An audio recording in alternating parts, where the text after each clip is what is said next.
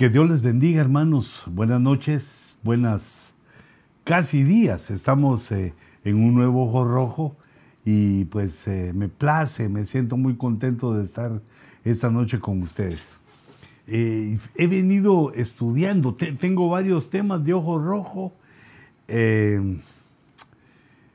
ya preparados, ya horneándose, pero el Señor me ha conducido por estas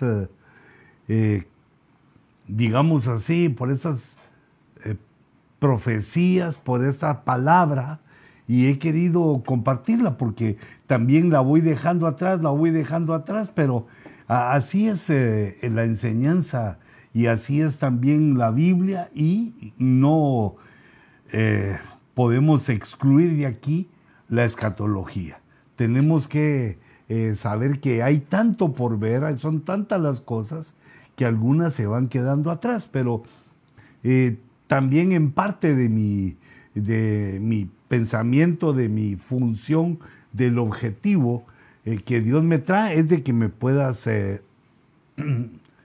pues preguntar, ¿verdad? Es decir, dónde no dejo claras las cosas, dónde estoy calculando, dónde estoy recibiendo revelación, dónde es lo que está escrito y también hasta dónde llegan en nuestras ideas, hasta dónde llega nuestro razonamiento y las deducciones que hacemos eh, acerca de lo que está escrito.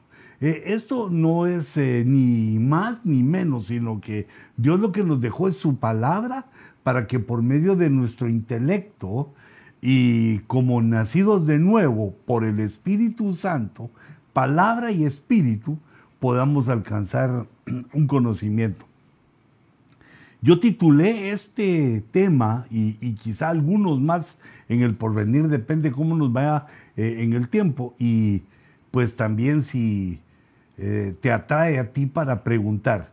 Eh, también si quisieras, tuvieras en mente algo que me quisieras proponer, algún tema que me quisieras proponer, ponémelo ahí, déjamelo escrito para que ya lo vea yo más tarde con eh, las cosas que todos ustedes pusieron. Que Dios los bendiga. Eh, yo estaba viendo y comparando el libro de Daniel con el libro de Apocalipsis, ya que Daniel eh, pues parece ser la revelación escatológica, la revelación del futuro, aunque hay otros profetas. Hay 12 profetas y 4 profetas, hay 16 libros proféticos hermosos, maravillosos, eh, pero eh, el de Daniel despunta, eh, tal vez por los pocos capítulos que son, que son 12 y por la profundidad de lo que él explica. Y también las experiencias espirituales que tenía Daniel hablando con ángeles y yendo a lugares en sus sueños, recibiendo revelaciones, eh, que nos toca a nosotros investigar ahora y, analizar y ver con los hechos, con lo que está pasando en el mundo, eh, ver eh, su cumplimiento. Nosotros tenemos la palabra de Dios literal, que podemos verla, palparla, porque ahí está en la escritura, en la Biblia, en el iPad o también en el papel. Y el Espíritu Santo, que es invisible, pero nos da testimonio que está con nosotros. Y además de eso tenemos la historia, tenemos eh, las herramientas del conocimiento humano que debemos aplicar, debemos entender, debemos buscar en el conocimiento correcto, en el conocimiento adecuado, en el conocimiento que se nos va guiando las herramientas humanas que son verdaderas, porque hay algunas que no lo son. Entonces, pero eso ya nos toca discernir y también estoy eh, dispuesto a, preguntarte o a contestarte.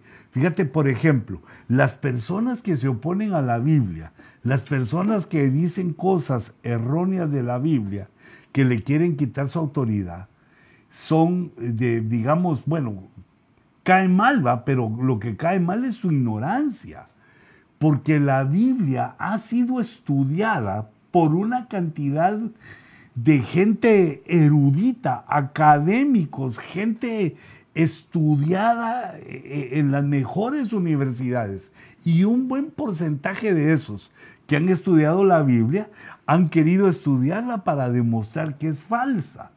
Y ha resultado que en la búsqueda de ellos de la verdad han encontrado la verdad en la escritura y eso los ha convertido, eso los ha tocado para recibir a Cristo y han recibido pues eh, al recibir a Cristo, recibieron el Espíritu Santo, nacieron de nuevo y se volvieron defensores de la Biblia. Como por ejemplo, desde el principio lo podemos ver el apóstol Pablo, de enemigo y perseguidor, se encuentra con Cristo y hace un cambio tremendo, un cambio de, bando a bando, un cambio eh, total en su vida. Y digamos los que lo conocieron antes, pues, se asombraron oyeron su testimonio en el libro de los Hechos, menciona tres veces su testimonio, como diciéndole a aquellos que antes lo conocieron, que pues que algo tuvo que haber pasado eh, para que él cambiara de tal manera su vida. Y esta es una de las eh, señales en las cuales podemos basarnos para ver que Dios ha hecho algo en nuestra vida el cambio de vida, el nuevo nacimiento, ese, ese cambio que tuvimos de lo que éramos antes a lo que ahora pretendemos ser, solo con el hecho que estemos eh, aquí en esta noche o con el hecho de que sigamos los foros apostólicos, la palabra apostólica, que sigamos la revelación de la palabra, quiere decir que se puso un hambre en nosotros ya no es eh, la televisión, ya no son otras cosas, eh, beber o hacer las cosas que antes hacíamos y que no hacemos porque algo nos cambió. Bueno, pero, pero fíjense, eh, regresemos al libro de, de Daniel, que es de 12 capítulos, pero que a partir del capítulo 7, que es la mitad, a la mitad, a partir del capítulo 7, pues los estudiosos dicen que es la segunda parte del libro. A mí eso me da un poco de, que, que no me gusta porque todo el libro es, es, uno en sí, como toda la Biblia es uno, pero está bien, está bien decir que es la segunda parte con este cuidado porque empieza a partir del capítulo 7 a hablar de profecía pura. En los primeros seis capítulos fueron muchas las experiencias de Daniel, que Daniel eh, pues eh, le revelan el sueño de Nabucodonosor, el foso de los leones, eh, les prohíben, bueno, una, serie de eventos. Pero a partir del capítulo 7 recibe Daniel un sueño y empieza a recibir una serie de revelaciones que pasan por la semana 70 y, bueno, otra serie, pero de las más famosas y, más buscadas es la semana 70. Pero a partir de aquí, él empieza a recibir una revelación que va al final del, hasta el final de los tiempos, que no era para ese momento porque el Señor le dice, mira esto que te he dado, guárdalo, sellalo, porque es para el tiempo final, es para el tiempo del fin. Sellalo y guardalo porque esto va a ser útil pues eh, más adelante. Sin embargo, debemos entender que la profecía se puede cumplir a corto plazo, a mediano plazo, a plazo o a largo plazo. Tiene esas tres, eh, digamos, eh, incisiones en el tiempo. Se puede cumplir en esos 13 tiempos, digamos, sobre, sobre la línea del tiempo se puede cumplir tres veces. Y, se cumple, digamos, con alguna, eh, digamos, con algunos detalles. Pero aquí claramente en el libro nos dice que esto es para el tiempo del fin. Quiere decir que si se cumplió antes, como la mayoría de los que han investigado este libro,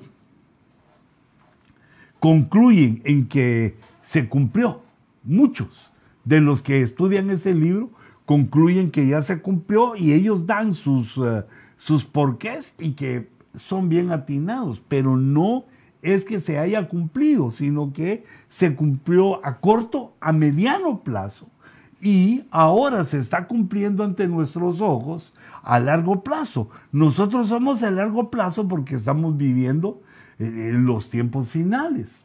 muchas de estas situaciones nos dan a entender los tiempos finales. Y, fíjate, cuando me pongo a, a, estudiar el libro, este, este capítulo 7 es difícil de salir de él porque tiene tantas cosas.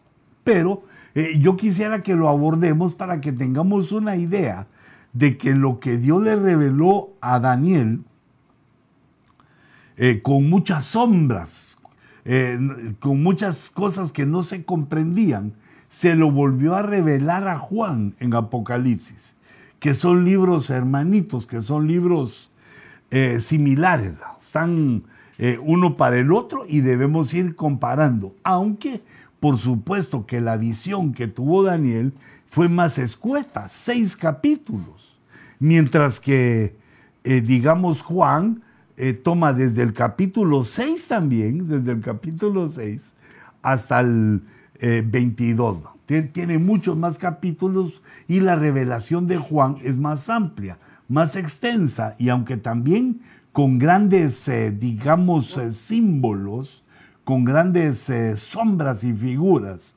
pero es algo maravilloso. Bueno, fíjate, en el capítulo 7 de Daniel eh, se inicia, le pone fecha y pone estas, estas cosas que Dios lo permite porque eh, Dios quiere que sepamos que esto es algo que fue real, que Daniel existió, que fue una persona como nosotros y que vivió en este tiempo en un tiempo que pues ahora los historiadores, los eh, eh, académicos, los eh, investigadores se dan cuenta que es una verdad, que hubo un rey llamado Belsasar y en el año primero, en Babilonia, en el año primero, ahí vivía también Daniel. Encuentran los escritos, encuentran las constancias de aquel entonces, que eso es una realidad. Pues Daniel tuvo un sueño diferente a los que había tenido, porque lo llama sueños y visiones eh, en su mente. Estando en su cama, ya, ya estaba dormido. Entonces escribió el sueño y relató el resumen de él. Empezó a dejarnos eh, entonces también resumida la visión que él tuvo. Habló Daniel y dijo, miraba yo en mi visión nocturna, y he aquí los cuatro vientos del cielo agitaban el gran mar.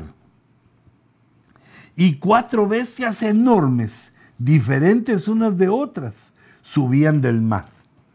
Eh, fíjate, cuando aparecen aquí esas cuatro bestias enormes, que son cuatro monstruos, porque aunque tienen detalles de animales, están mezclados, son como híbridos. Y por los poderes que les menciona aquí eh, en el sueño de Daniel, vemos que son monstruos, aunque aquí le llaman bestias.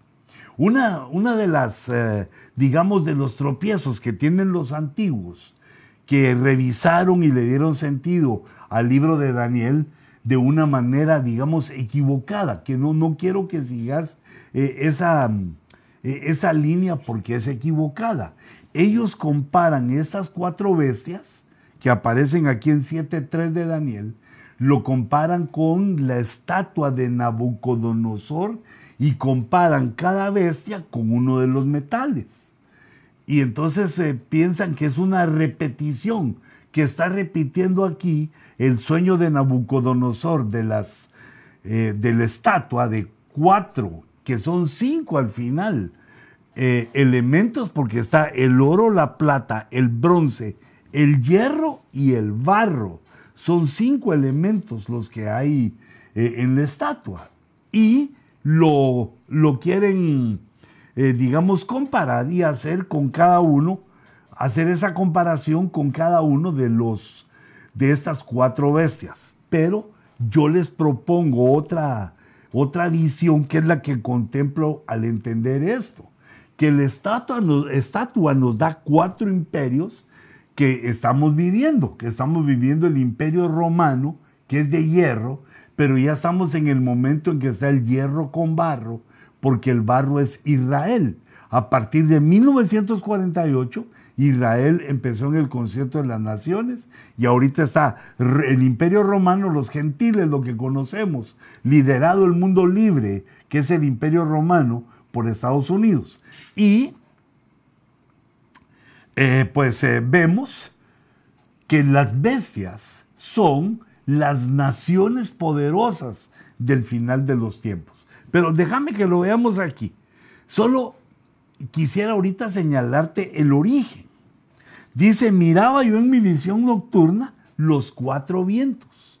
Los cuatro vientos del cielo, fíjate, son tres elementos que tenemos aquí.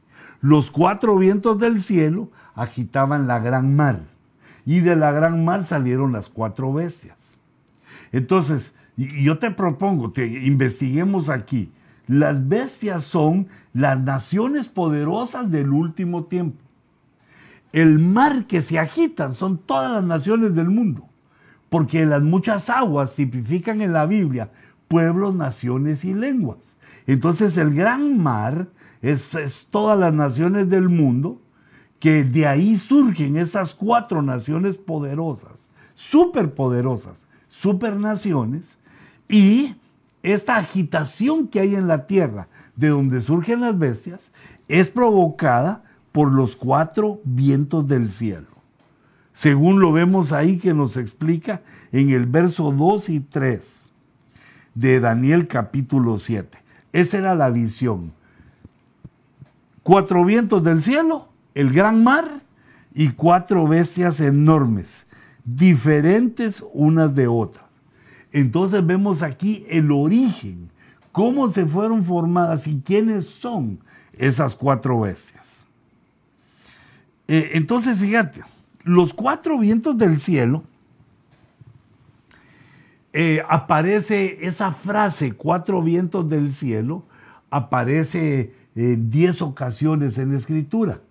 Eh, aparece como hablando de los puntos cardinales a donde son expulsados los hebreos y también una nación que se llamó Elam, que se enojó Dios con ambos eh, por su infidelidad y los, eh, eh, los mandó, los despatrió, los mandó a toda todas las partes del mundo, a los cuatro puntos cardinales, norte, sur, este y oeste. esa es una de las visiones que significa los cuatro vientos. Por ejemplo, en Ezequiel, los cuatro vientos eh, de estos cuatro vientos, el profeta llama al espíritu que ha de darle vida a los huesos secos. Pero para nuestro estudio, mira lo que dice Zacarías, léelo conmigo, lo que dice Zacarías en el capítulo 6, que tiene una concordancia también con el capítulo 6 de Apocalipsis. Dice vi cuatro carros que salían de entre dos montes, y los montes eran montes de bronce. Del primer carro tiraban caballos rojos, del segundo carro caballos negros, del tercer carro caballos blancos, y del cuarto carro fuertes caballos tordos. E, eso nos da una idea de Apocalipsis capítulo 6, donde aparecen los cuatro jinetes o los cuatro caballos de Apocalipsis. Los cuatro corceles que hay un caballo eh, blanco están en un orden diferente a este y hay un color que no aparece, pero en Apocalipsis aparece el caballo blanco, el caballo rojo, esos dos aparecen aquí, el negro y aparece el caballo verdoso o amarillento, que es el que trae de acuerdo a lo que hemos estudiado, el que trae las plagas sobre la tierra. Ese aún no está aquí, sino que hay un caballo que, que le dicen tordo. El caballo tordo es un caballo gris, manchado, con manchas.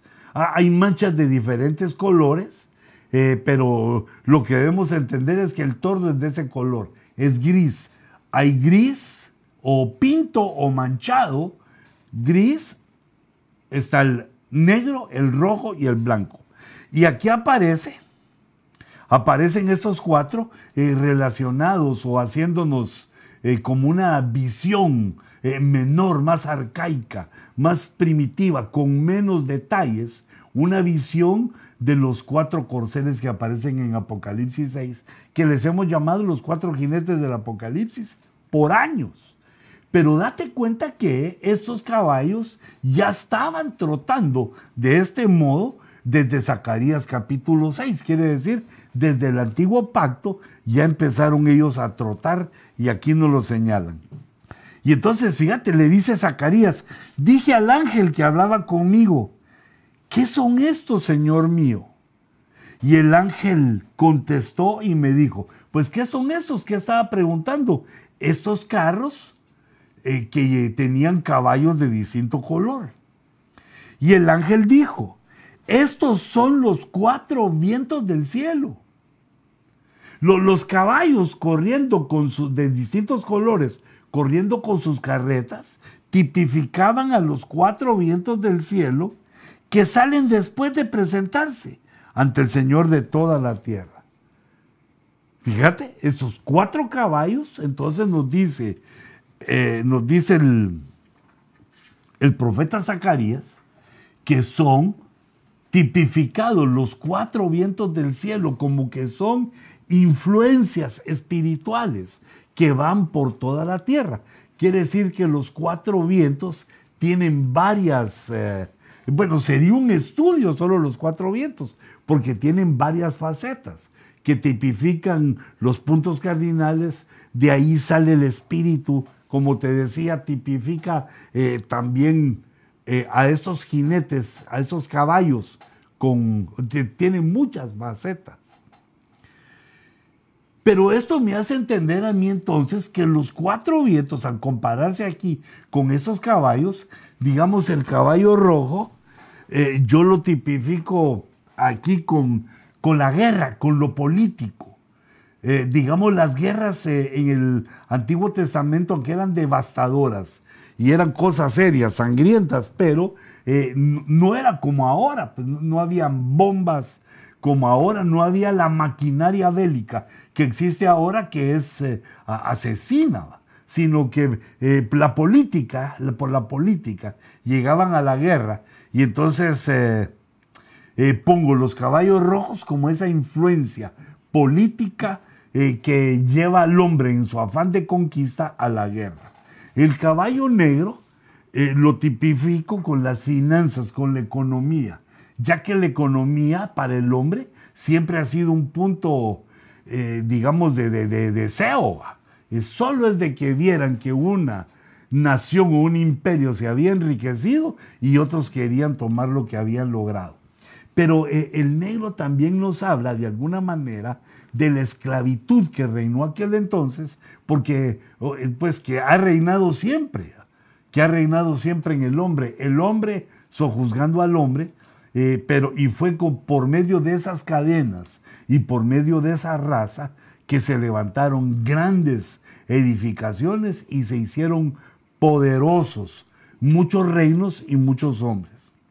Y el caballo blanco lo pongo como la religión, el que busca, se supone, la paz. Y el caballo, el tordo, el que es gris, manchadito, lo puse como el área militar, porque esas facetas, el área militar, el área religiosa, la económica y la política, son las, las cuatro influencias invisibles que mueven, que agitan el gran mar que tipifican aquí estos cuatro eh, tipos de jamelcos de caballo y que tipifican también esos eh, cuatro espíritus, cuatro unciones, eh, cuatro facetas espirituales que influyen en el hombre y lo llevan a las guerras. Nos lleva a la destrucción, pero si se dan cuenta, siempre que hay una destrucción, surge otro otro reino, otro imperio, eh, y de los grandes, de los mayores, los que nos reveló Dios por medio del, del rey o del emperador Nabucodonosor. Eh, entonces, fíjate, entendamos qué fue lo que movió el gran mar. Los cuatro vientos. El gran mar movido surgieron cuatro bestias. Pero ¿qué es lo que movió a las naciones? ¿Qué es lo que hizo esa gran tormenta en el mundo de la cual surgieron esas cuatro grandes naciones? Pues estos caballos que recorrían la tierra, estos espíritus que recorrían la tierra, ay Dios mío, que me está explicando yo, y recorriendo la tierra influían a los hombres y los metían en esa, en esta vorágine, en, esos, en esta forma de, de, vivir, de conquistar, ser conquistado, de guerrear, pobreza, riqueza, con una paz muy, muy frágil, una paz que casi nunca existió, de un imperio a otro, de un imperio a otro, hasta que el que logró sobreponerse fue el imperio romano, aunque también eh, le tocó duro a veces. Vaya.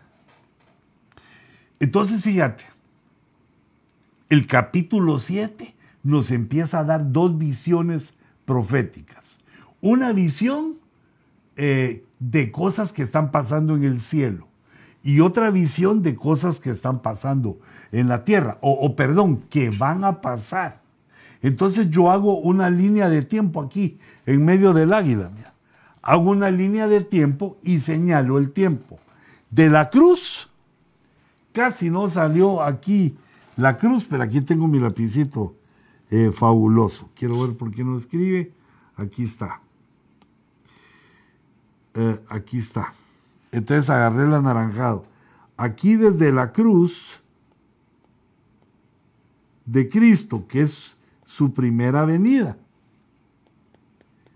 Nos venimos hasta aquí, donde está el arpazo, que es donde comienza su segunda venida.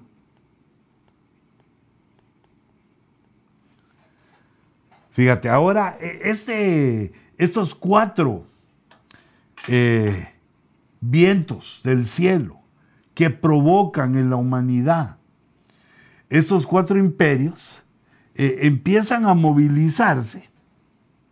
Aquí te pongo, mira, el, los eventos celestiales que van a ocurrir. A ver si me da tiempo. Y, y también aquí los eventos de la tierra primero los de la tierra. Pero nos está hablando al final de los tiempos. Por eso, a partir del arpazo, la tribulación. Aquí está la tribulación dividida en dos. Tribulación y gran tribulación. Y luego viene el milenio.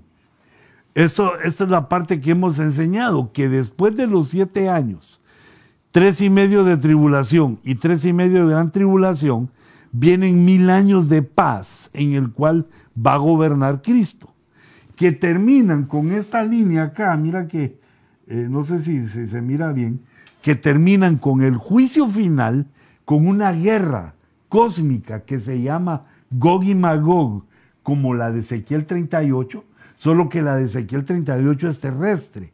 Y esta que ocurre antes del juicio final es cósmica. Luego viene el juicio final donde eh, somos juzgados toda la creación, todas las criaturas. Todas. En el juicio final queda juzgado el diablo, todos, todos. Todos los hombres que han existido, creaciones, todo queda juzgado aquí, en el juicio final. Y después se da lugar a lo que puse aquí, cielos nuevos y tierra nueva. Hay un Génesis, hay un nuevo Génesis. Hay cielos nuevos y tierra nueva, solo que en esta tierra nueva va a morar la justicia. Entonces, si te das cuenta, si van a haber cielos nuevos y tierra nueva, quiere decir que Dios tiene un plan o dividido en dos. Un plan de salvación para llegar a este reino eterno de cielos nuevos y tierra nueva, un plan en el cual algunas de sus criaturas están para irse al plan cielo. Cielos nuevos, un grupo de las criaturas, elementos que fueron salvos, criaturas que se salvaron eh, por la gracia, la misericordia de Dios en Cristo. Yo digo de, de, toda la creación, de todo lo creado, no solo lo humano, lo creado en los cielos y en la tierra, que se salvaron por medio de Cristo, porque no hay otra forma de ser salvos. Esos salvos de toda la creación, unos están eh, predestinados, están llamados, están, eh, digamos, eh, dirigidos, guiados por el Espíritu Santo para lo que se llama el plan cielo, los que van a habitar los cielos nuevos, los que esa parte de la creación nueva que viene, cielos nuevos, la van a habitar y ahí van a vivir. Y los otros son el plan tierra. No son para el milenio, esta, esta, porque el milenio son mil años, aunque es mucho, aunque es bastante, tiene un tiempo definido que se va a terminar. Y cuando se termine viene el plan tierra que es para toda la eternidad, tierra nueva, donde mora la justicia. Y entonces hay otros de esos salvos que son plan tierra. Hay unos para el plan tierra que van a habitar en la tierra y otros que son plan cielo. Esto lo debemos de saber para entender las promesas y cosas que se hablan en la escritura, porque eh, mira, la, la tierra es bien bonita y muchos quieren pues seguir en la tierra, pero también el plan que Dios hizo para los celestiales, para los celestes, debe ser maravilloso. Yo creo que a los que están eh, en el plan tierra les gusta el plan tierra y van a ser felices en la tierra, pero quizá nosotros, yo entiendo que nosotros, la Virgen que se casa con el, eh, con el Señor, con el Señor Jesucristo, somos llamados, los ministros y esa Virgen que se casa, somos llamados al plan eh, cielo. Ahora fíjate, lo que nos empieza a contar aquí son que esos cuatro carros tirados con caballos de colores mueven eh, las, eh, eh, las, naciones con esos espíritus, mueven con la política, con la guerra, la mueven la economía, se va moviendo por la religión y entonces empiezan a surgir cosas tremendas. Aparecen esas cuatro bestias que son cuatro naciones tremendas. Son cuatro, bueno, pero ahorita te lo voy a explicar. Pero vemos que son dirigidas por un poder diabólico, un poder que encontramos en la escritura como el poder del anticristo. El poder del anticristo, o digamos la estructura del anticristo, está diseñada en tres facetas. Eh, digamos, es la copia al plan eh, que Dios hizo en la tierra, que es trino. Entonces también él copia y pone un espíritu de anticristo, un sistema de anticristo y un personaje que se llama anticristo, que como hemos visto antes, si no aprendemos a ponerle bien la lupa para saber si estamos hablando del personaje o del sistema o del espíritu, podemos confundirnos. Pero eh, todo este trabajo, primero, eh, dice el apóstol Juan que el espíritu del anticristo se empezó a mover después de la cruz. Se empezó a mover y a poner toda la plataforma para llegar al final de los tiempos. El final de los tiempos es después del arpazo, porque son tiempos. Entonces el tiempo de la gracia, tribulación, gran tribulación y milenio. Son tiempos. Y luego viene lo eterno, que son cielos nuevos y tierra nueva.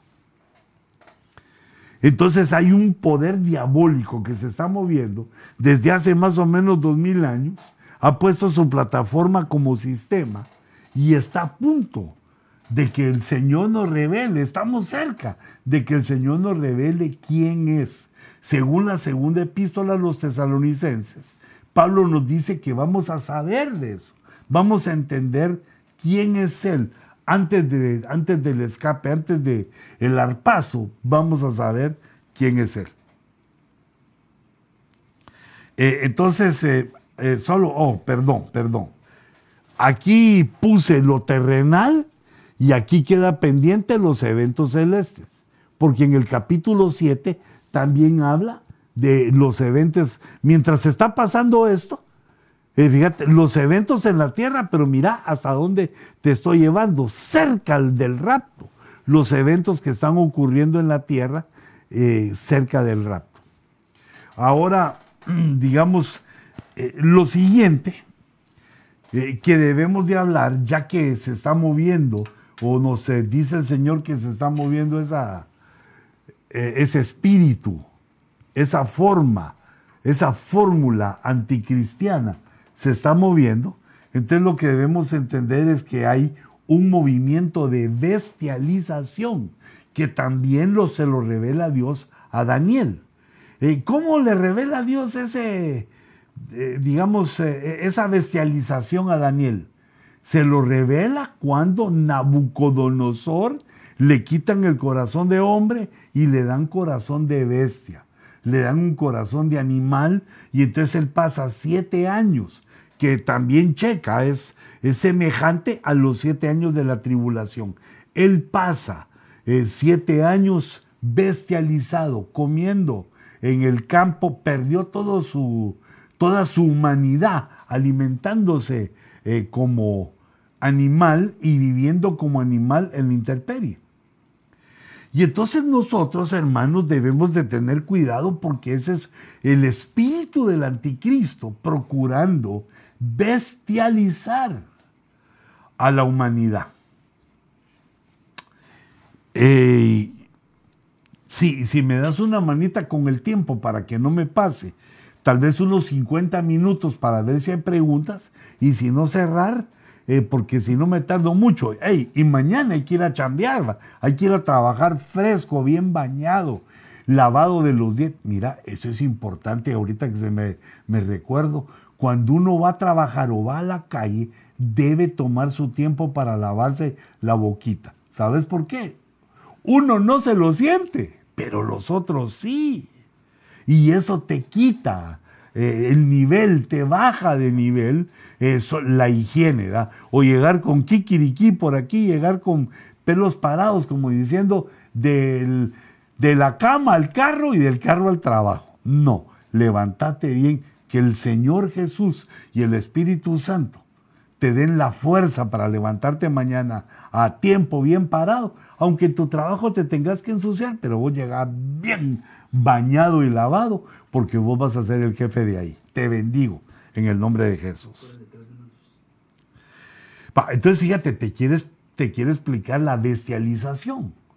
Digamos, un cristiano, un hombre espiritual, puede estarse convirtiendo, puede estarse transformando, le, puede estar pasando que se esté bestializando.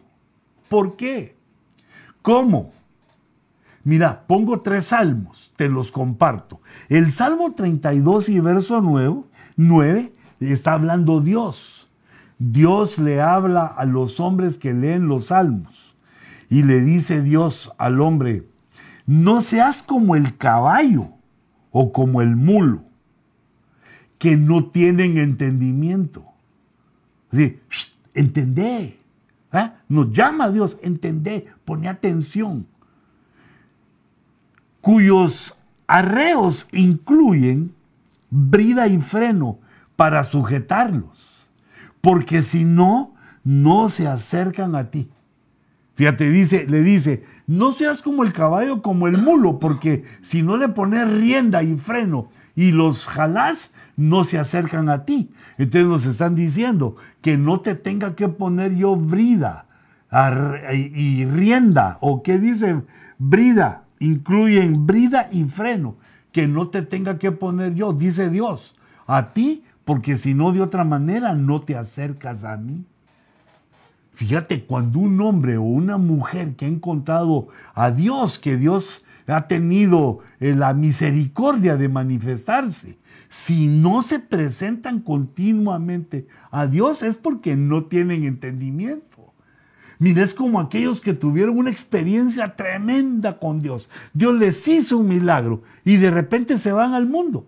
O, o digamos, ya no quieren ir a la iglesia, se enfrían. Entonces le dice Dios, no seas como el caballo, como el mulo. Te tengo que poner un freno para que te acerques a mí. Acércate a mí. Y por eso es que anhelamos tanto los servicios, anhelamos tanto los cultos. Y de una vez te invito para este domingo a las 9 de la mañana es eh, la segunda faceta de la operación Show. Tenemos nuestro servicio a las 9 de la mañana eh, y va a ser, mm, ¿cómo te dijera yo? Bueno, le hemos puesto de nombre ayuno congregacional. Pero esto te voy a dar explicaciones.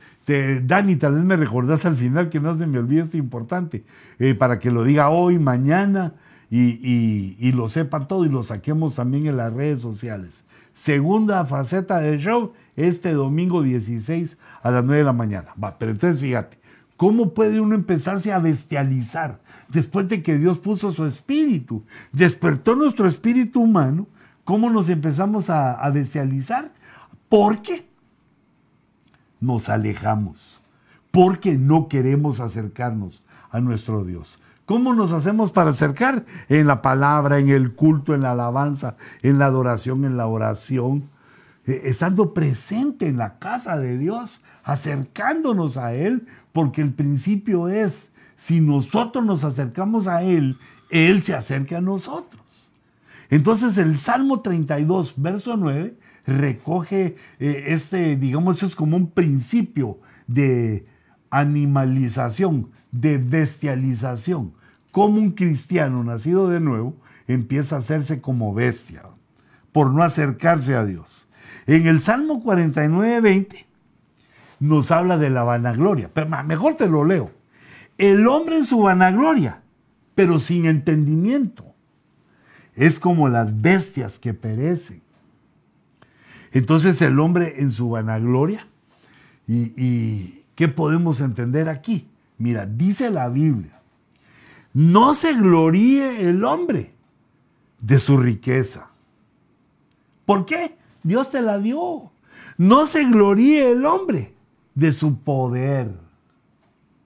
No se gloríe el hombre de su inteligencia. Más bien, glorías el hombre en conocerme. El que se puede gloriar, el que puede decir que Dios me ha dado una gloria tremenda, es porque conoce a Dios. Pero no porque tenga dinero, no porque tenga inteligencia o poder. Esas cosas Dios no las dio. Pero el que usa la inteligencia para entender a Dios, para conocer a Dios, se puede gloriar. Y el que no, el que se vuelve orgulloso, vanaglorioso, entonces Dios lo compara con las bestias que perecen. Y, Dios nos habla a los cristianos que Él, Jesús, venció la muerte y aunque pase lo que pase, nosotros ya no vamos a morir, sino que dormimos. Que el Señor nos guarde. Fíjate, e, entonces lo que te estoy diciendo, lo que quiero explicarte es que el peligro del espíritu del anticristo, mientras va formando la plataforma del sistema anticristo, el peligro es que nos bestialice, que haga lo que le hizo a Nabucodonosor, que lo volvió una bestia. En el Salmo 70, que dice aquí 3, verso 21, hay otro punto. Aquí está hablando de gente que es cristiana ya, que ya nació de nuevo, pero está en peligro, está en el proceso del bandido, está en el proceso de convertirse o de bestializarse. Dice el Salmo 73, 21, cuando mi corazón se llenó de amargura y en mi interior sentía punzadas, entonces era yo torpe y sin entendimiento era como una bestia delante de ti. Si te das cuenta en esos tres versículos, está el elemento entendimiento de cómo entendemos nosotros la palabra de Dios.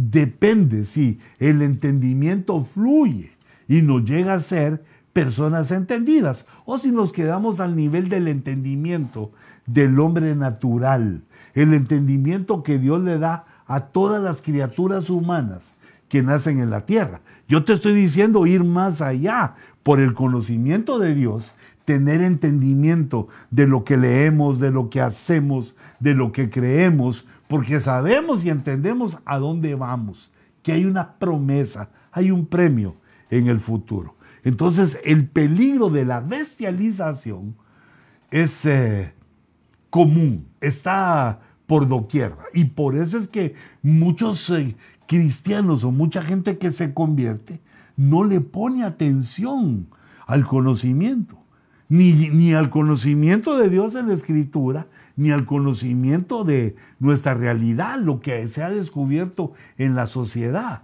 sino que se conforma con lo que ya sabe y no busca crecer. El entendimiento, el intelecto que Dios nos regaló, exige que aprendamos cosas nuevas a cada rato, como, como es en la escritura. E, esta palabra aquí cuando dice eh, en mi interior sentía pulsadas, me gustó la versión BIM del 2011, donde dice, y se me habían embotado los sentimientos. Porque la primera causa aquí del Salmo 73 es la amargura. Mira, la amargura viene porque las cosas no salen como uno las ideó. La amargura viene de la frustración de que los planes no salen como los hacemos, no salen como queremos. La amargura viene con la injusticia, cuando nosotros consideramos que nos hicieron una injusticia. Y entonces dice, cuando mi corazón se llenó de amargura, date cuenta que el corazón se va tomando sorbitos se va tomando como sorbos de la amargura por medio de esas cosas que te dije. Me hicieron una injusticia, no me dieron lo que yo merecía, eh, no se cumplió, Señor, yo te pedí esto y no me lo diste. Y la amargura surge del trato que tenemos con nuestros hermanos, con la gente que nos rodea. Hermanos e impíos, porque recuérdense que tenemos que tratar también con impíos y quizá aún en nuestra casa. También que en nuestra casa puede ser que hay alguien que no es eh, eh, convertido, por lo cual yo te quiero sugerir, quiero sugerir una estrategia de, porque el amor es poderoso, que dándole amor, eh, bueno, si alguien no quiere, no, pero para mí, dándole amor a los que se oponen al Evangelio, insistiéndoles en que la verdad de Dios está en la Biblia y cuando ellos ven nuestro testimonio, es la forma en que Dios usa para que se conviertan, no tanto para pelear, no, no tanto para pelear con ellos, ni para juzgarlos, ni para mandarlos al infierno, aunque pues si ellos insisten en esa actitud, eh, seguro, así insisten en la actitud de oponerse al Evangelio, eh, de decir cosas feas a su esposa, o a sus hijos, o la esposa, al esposo, pues la, relación familiar, estar en contra, amargado, arruinando la felicidad de los otros, pues al final de cuentas, eh, la Biblia dice que el que escogió la maldición, que hay gente que escoge la, la maldición y no la, la bendición y sufre las consecuencias. Y uno de los casos que pone la escritura es el de Judas, Judas Iscariote. Entonces se llena, se va llenando de amargura el corazón y vienen las punzadas o vienen los sentimientos embotados. Y esta versión, la Jerusalén, eh, año 76, dice cuando se torturaba mi conciencia. ¿Por qué se torturaba la conciencia? Por estaba lleno de, lleno de amargura. Mira, la bestialización es una influencia diabólica, es como una eh, convicción que trata el adversario de poner en nuestra mente para que nos bestialicemos. Por eso la Biblia dice, eh, por ejemplo, dice Jesús, eh, tomad mi yugo, tomad mi yugo. mirad cómo soy yo. Eh, perdona, si alguien te insulta, perdonalo. No, no te pongas a pelear. Ponete en el lugar correcto y no dejes que las situaciones de la vida te amarguen y se emboten tus sentimientos. No dejes que eso te dé punzadas. Pero fíjate, como el tiempo se nos fue prácticamente, segunda de Pedro habla de otros, que estos no son cristianos, pero no son nacidos de nuevo, pero los envían para atraer a los convertidos y bestializarlos. Dice segunda de Pedro 2.12, dice, pero estos, como animales irracionales, fíjate, no lo son, sino que, mira lo que dice ellos, como animales irracionales, nacidos como criaturas de instinto, que, no, no se llevan por el entendimiento, sino por los instintos. Los sentimientos son dirigidos no por el entendimiento, sino por un nivel más bajo que Dios dejó, que nos dejó también a nosotros instintos, pero a los animales se los dejó como forma de guiarse y a nosotros nos dejó el entendimiento, el intelecto. Entonces dice, nacidos como criaturas de instinto para ser capturados y destruidos, blasfemando de lo que ignoran. Mira quiénes son estos como animales irracionales, blasfemando de lo que ignoran, porque están cayendo en la bestialización o ya cayeron. Serán también destruidos con la destrucción de esas criaturas serán también destruidos con la destrucción de las criaturas. ¿Qué criaturas? Las irracionales, las que son capturadas y destruidas, las que se manejan con instinto. El hombre los puede cazar a esos animales irracionales porque conocen su instinto. Y el intelecto que Dios nos dio, el entendimiento, supera el instinto de tal manera que todo eh, todo animal puede ser cazado y también domado, casi todos. Dice Judas 1.10, mas estos blasfeman las cosas que no entienden y las cosas que como animales irracionales conocen por instinto. No le ponen el entendimiento. Son personas y lo tienen, pero no le ponen el entendimiento a las cosas de Dios. Y por esas cosas ellos son destruidos. Y hay un rey que te traigo a colación que por sus actitudes también fue tratado como bestia. Mira, no, no me quiero meter en la historia, solo dejarte el verso de este hombre en Jeremías 22, 19, que murió y con entierro de asno será enterrado. O iba a morir, le profetizó Jeremías, ¿sabes a vos cómo te van a enterrar? Como que fueras un asno, arrastrado y tirado fuera de las puertas de Jerusalén. Eh, entonces, ese no era un asno el que murió, era una persona, tuvo su, su oportunidad, pero no usó su entendimiento. Dejó a Dios a un lado. Toda persona que usa su entendimiento, ah, qué tremendo, tiene que o debe de entender que hay un Dios. A mí me gusta mucho esa historia de eh, mi amigo Kepler, nuestro hermano Kepler, porque eh, fue un cristiano, fue eh, parte de, de, la cristiandad, pero no, no solo toda la cristiandad, sino que fue protestante. Este tenía un sucuata, creo que a todos nos ha pasado eso de alguna manera, algún familiar o algún cuatazo que no era convertido. Y, Kepler le hablaba, le decía, mira que Cristo, mira, porque Kepler era un astrónomo de los más eh, calificados, de los más entendidos, con una mente preclara.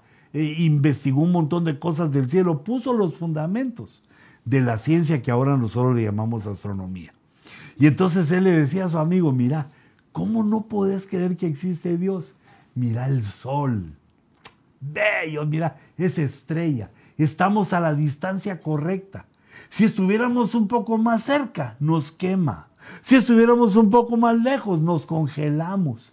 Dios nos puso una distancia perfecta. Mira la luna, tiene el, tamaño exacto para que de vez en cuando pasa y forma un eclipse. Mira, ¿qué, qué, qué, Dios tan poderoso, tan exacto, matemático, yo puedo y, lo he logrado investigar y discernir cuál es eh, la trayectoria de los astros en el cielo. Sé cómo caminan los planetas. Creer, mira, recibí a Cristo, Cristo hizo todo eso. No, yo no lo creo, yo no lo creo. Y entonces dice que hizo una maqueta, un día de esos, de todos los del tiempo que Dios nos da en la vida, dice que Kepler hizo una, una maqueta hermosa para estudiar. Y yo me lo imagino con unos sus palitos así, puso una bola pintada en naranja y dijo, este es el Sol. Y de ahí puso Mercurio, Venus, Tierra, Marte. Empezó a poner los eh, planetas conocidos, hizo su maqueta bien linda. Y cuando él estaba estudiando, qué sé yo qué estaba haciendo con su maqueta, llegó su amigo y le dijo, qué linda maqueta has hecho qué lindos colores, qué, hermosa, te felicito. Y entonces Kepler le dijo a su amigo, no me felicites porque yo no la hice. Eh, anoche no estaba, apareció aquí. Y el amigo se rió y le dijo, ¿cómo me decís eso vos que sos inteligente? ¿Cómo que apareció aquí? ¿Cómo va a aparecer algo si no se hace? Y entonces Kepler le dijo, ¿y no decís vos pues que nadie hizo lo que está ahí arriba? ¿Que nadie hizo lo, el sol, los planetas? Si vos ves lo que yo hago aquí y sabes que no pudo hacerse de la nada, nada ocurre de la nada. También tenés que aceptar que alguien, una mano poderosa, ordenó el cosmos como lo conocemos. Pero esto te decía porque el intelecto, el entendimiento, cuando ponemos a funcionar nuestro intelecto, mira, Dios no está preocupado si nos dio mucho o poco, sino que Dios lo que quiere es que lo usemos, que oigamos la palabra, que procuremos entender, que le digamos a nuestra alma, alma mía, pon atención para entender la riqueza, las grandezas, las profundidades del Dios que se ha manifestado a nosotros. Y porque si no, nos estamos bestializando. Decirle alma mía, con entierro de asno nos van a, a enterrar. Pero ¿Cuánto tiempo llevo, hijitos? Una hora y tres. Una hora y tres. Bueno, yo, yo creo que te voy a, voy a explicar esto y lo dejamos para la próxima. Vamos a, ver las preguntas, o ya habrá alguna pregunta, o mejor detenémelas ahí. Eh, entonces, fíjate, aparece entonces en estos, en estos primeros versículos del capítulo 7, aparecen cuatro bestias una que es león águila, otra que es un oso que devora mucha carne, un leopardo que tiene cuatro alas, y aparece un monstruo desconocido. Yo a veces lo que se me ocurre, y también lo he visto que otros hermanos así lo hacen, es que eh, ponen esa bestia como un dinosaurio. Bueno, a mí me gusta más el tiranosaurio rexa, porque es malo ese se los come a todos, es el depredador más grande de esa creación antigua que pues gracias a Dios ya Dios no la permitió eh, en nuestro tiempo, son más dóciles los animales de nuestro tiempo. Pero Daniel cuando sueña, sueña estas cuatro, cuatro bestias. Entonces la bestia que es, eh, o el monstruo, digamos, que es un león alado, está hablando de Estados Unidos, US, Estados Unidos y el Reino Unido, Inglaterra. Inglaterra, Inglaterra tiene eh, como su mascota oficial un león de pie, un león parado, que es precisamente como pone Dios, eh, digamos, en el entendimiento, en el sueño de Daniel, un león parado que le arrancan las alas. El león es Inglaterra y las alas de águila tipifica Estados Unidos.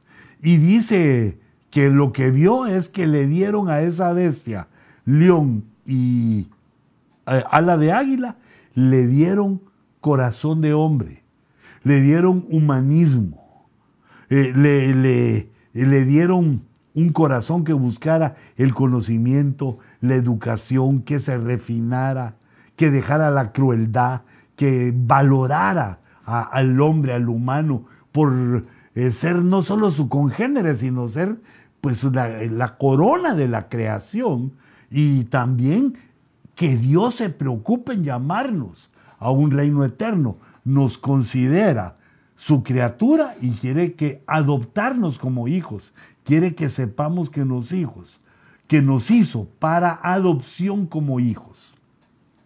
Entonces, fíjate, esa primera bestia del final de los tiempos, con un poder tremendo, eh, digamos, como humanistas, es Inglaterra y Estados Unidos. Son poderosos, son de los más poderosos en el mundo, aquí aparecen como número uno. Son los más poderosos y su característica es el humanismo, los derechos humanos, eh, las leyes.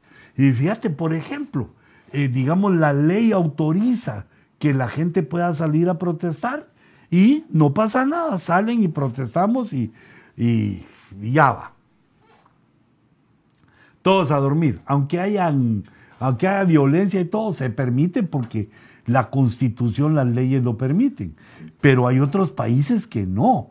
Si salen a, digamos algunos, si salen a decir cosas, a protestar, los matan los eh, eh, violentamente los regresan a su casa. E, eso está como aquel chiste. Pues se los comento porque no es mío, es un chiste presidencial.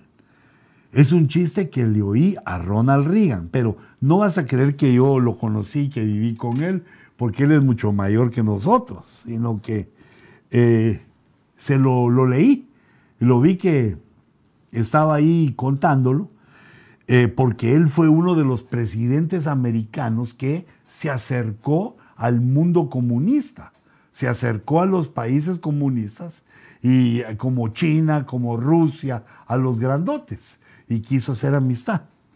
Y entonces dice que estando en la ONU, perdón, ¿para qué te digo que te voy a contar el chiste? Dice que estando en la ONU llegaron tres perros.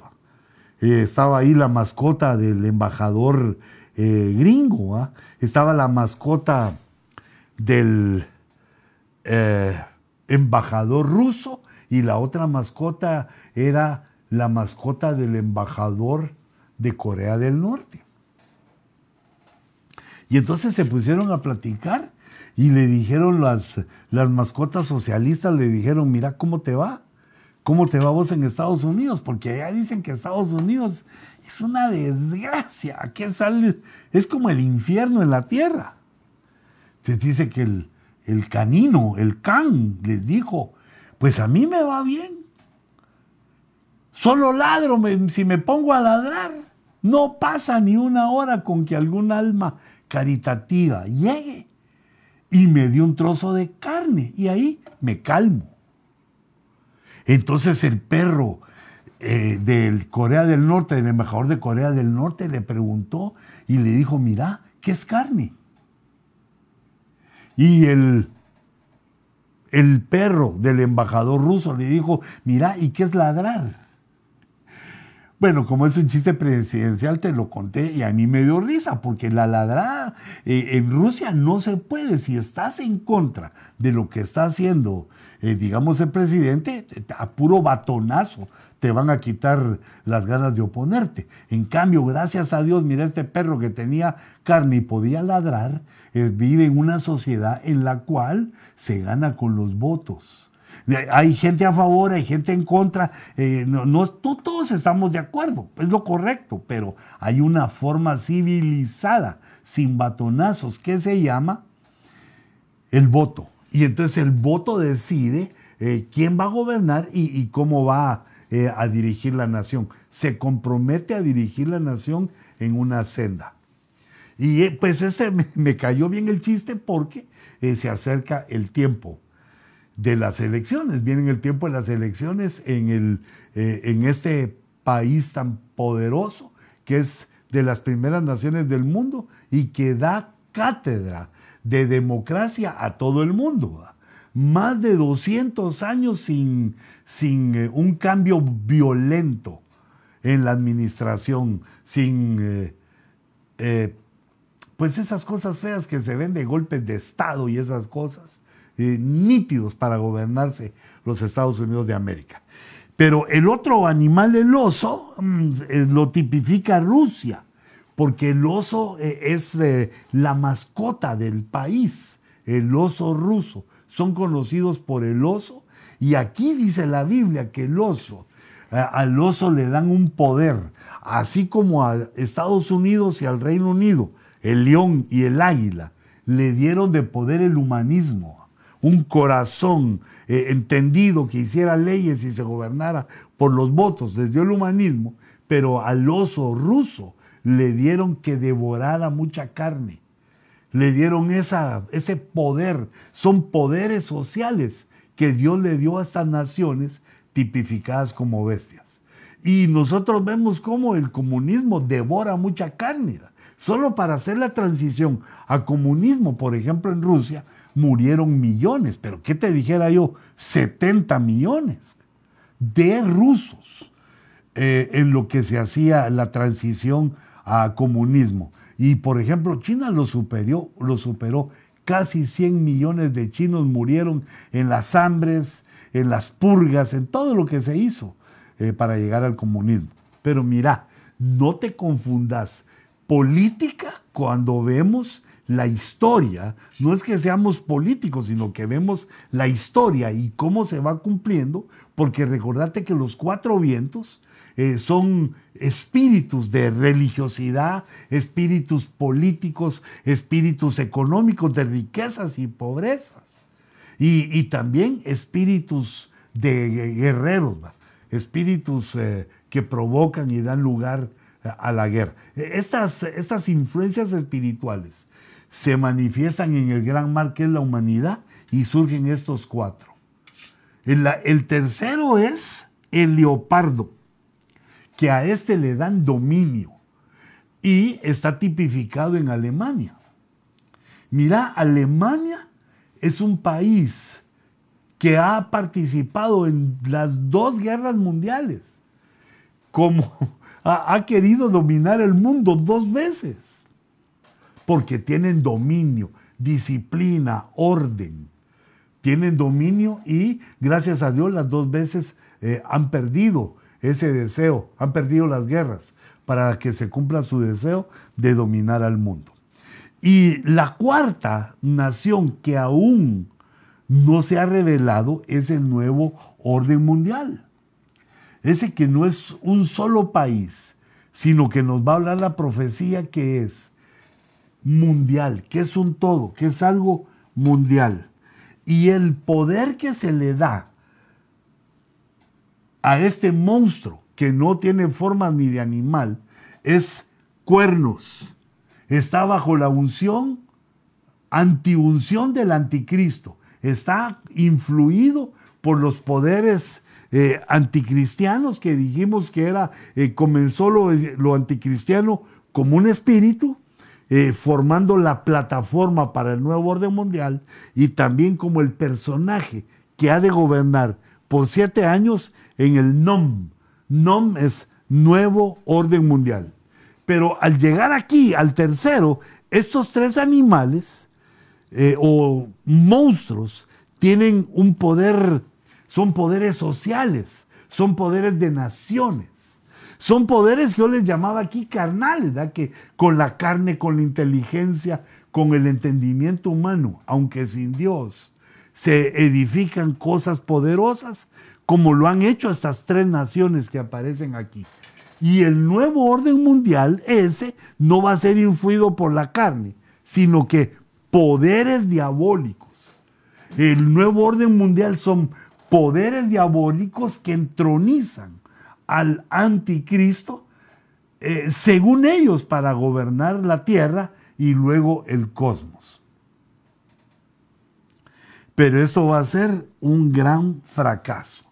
Entonces la Biblia nos explica en el verso 17 que estas cuatro bestias son reyes, son personajes se pueden aplicar como personajes, según el verso 17. Y en el verso 23 son reinos, son naciones.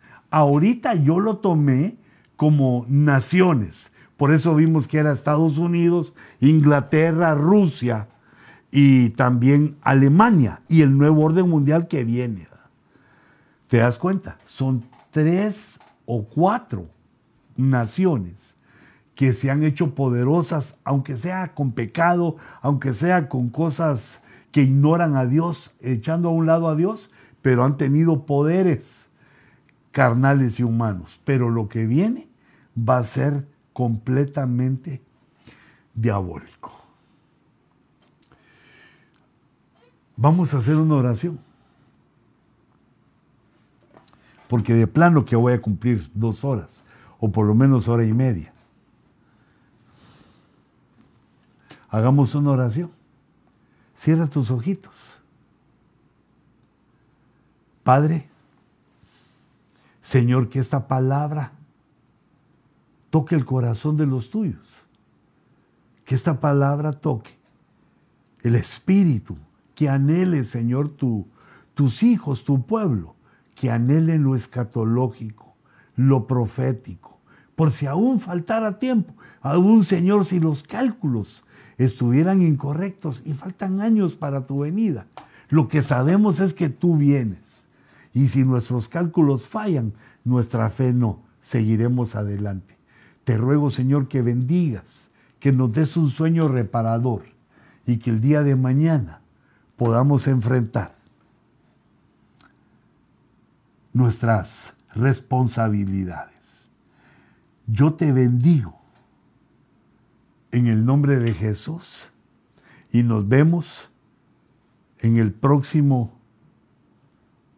Ojo Rojo dentro de ocho días. Gracias Padre, los bendigo en el nombre de Jesús. Y antes de que me vaya, no sé si me querías decir algo, Dani. ¿Cuánto tiempo llevamos? Una hora y veinte. Perfecto. Me pasé, pero solo 20 minutos. Mira, este domingo 16 es el segundo paso de la operación Show.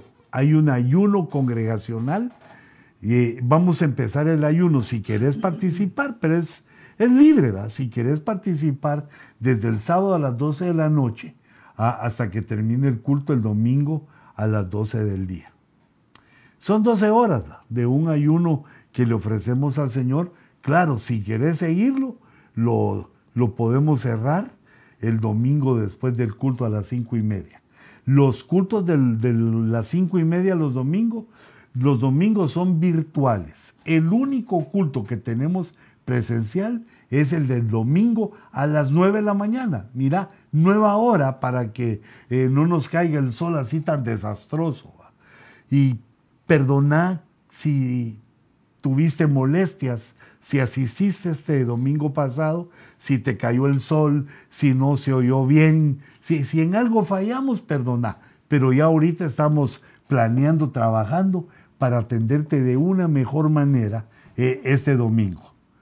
Así que eh, te espero, hacer planes. Si te sentís mal, si estás enfermito o todavía no te sentís bien para ir a la iglesia, no tengas pena. Te sigo eh, queriendo, te seguimos amando, no, no, no te ponemos en ninguna lista negra, sino que te esperamos.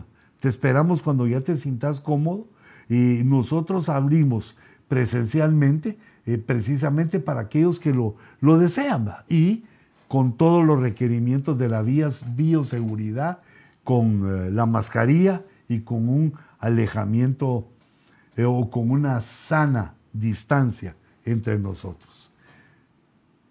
Te espero, te espero el domingo y si no puedes ir a la iglesia, te espero también entonces por la vía virtual. Y a las cinco y media de la tarde, el fabuloso tema familiar.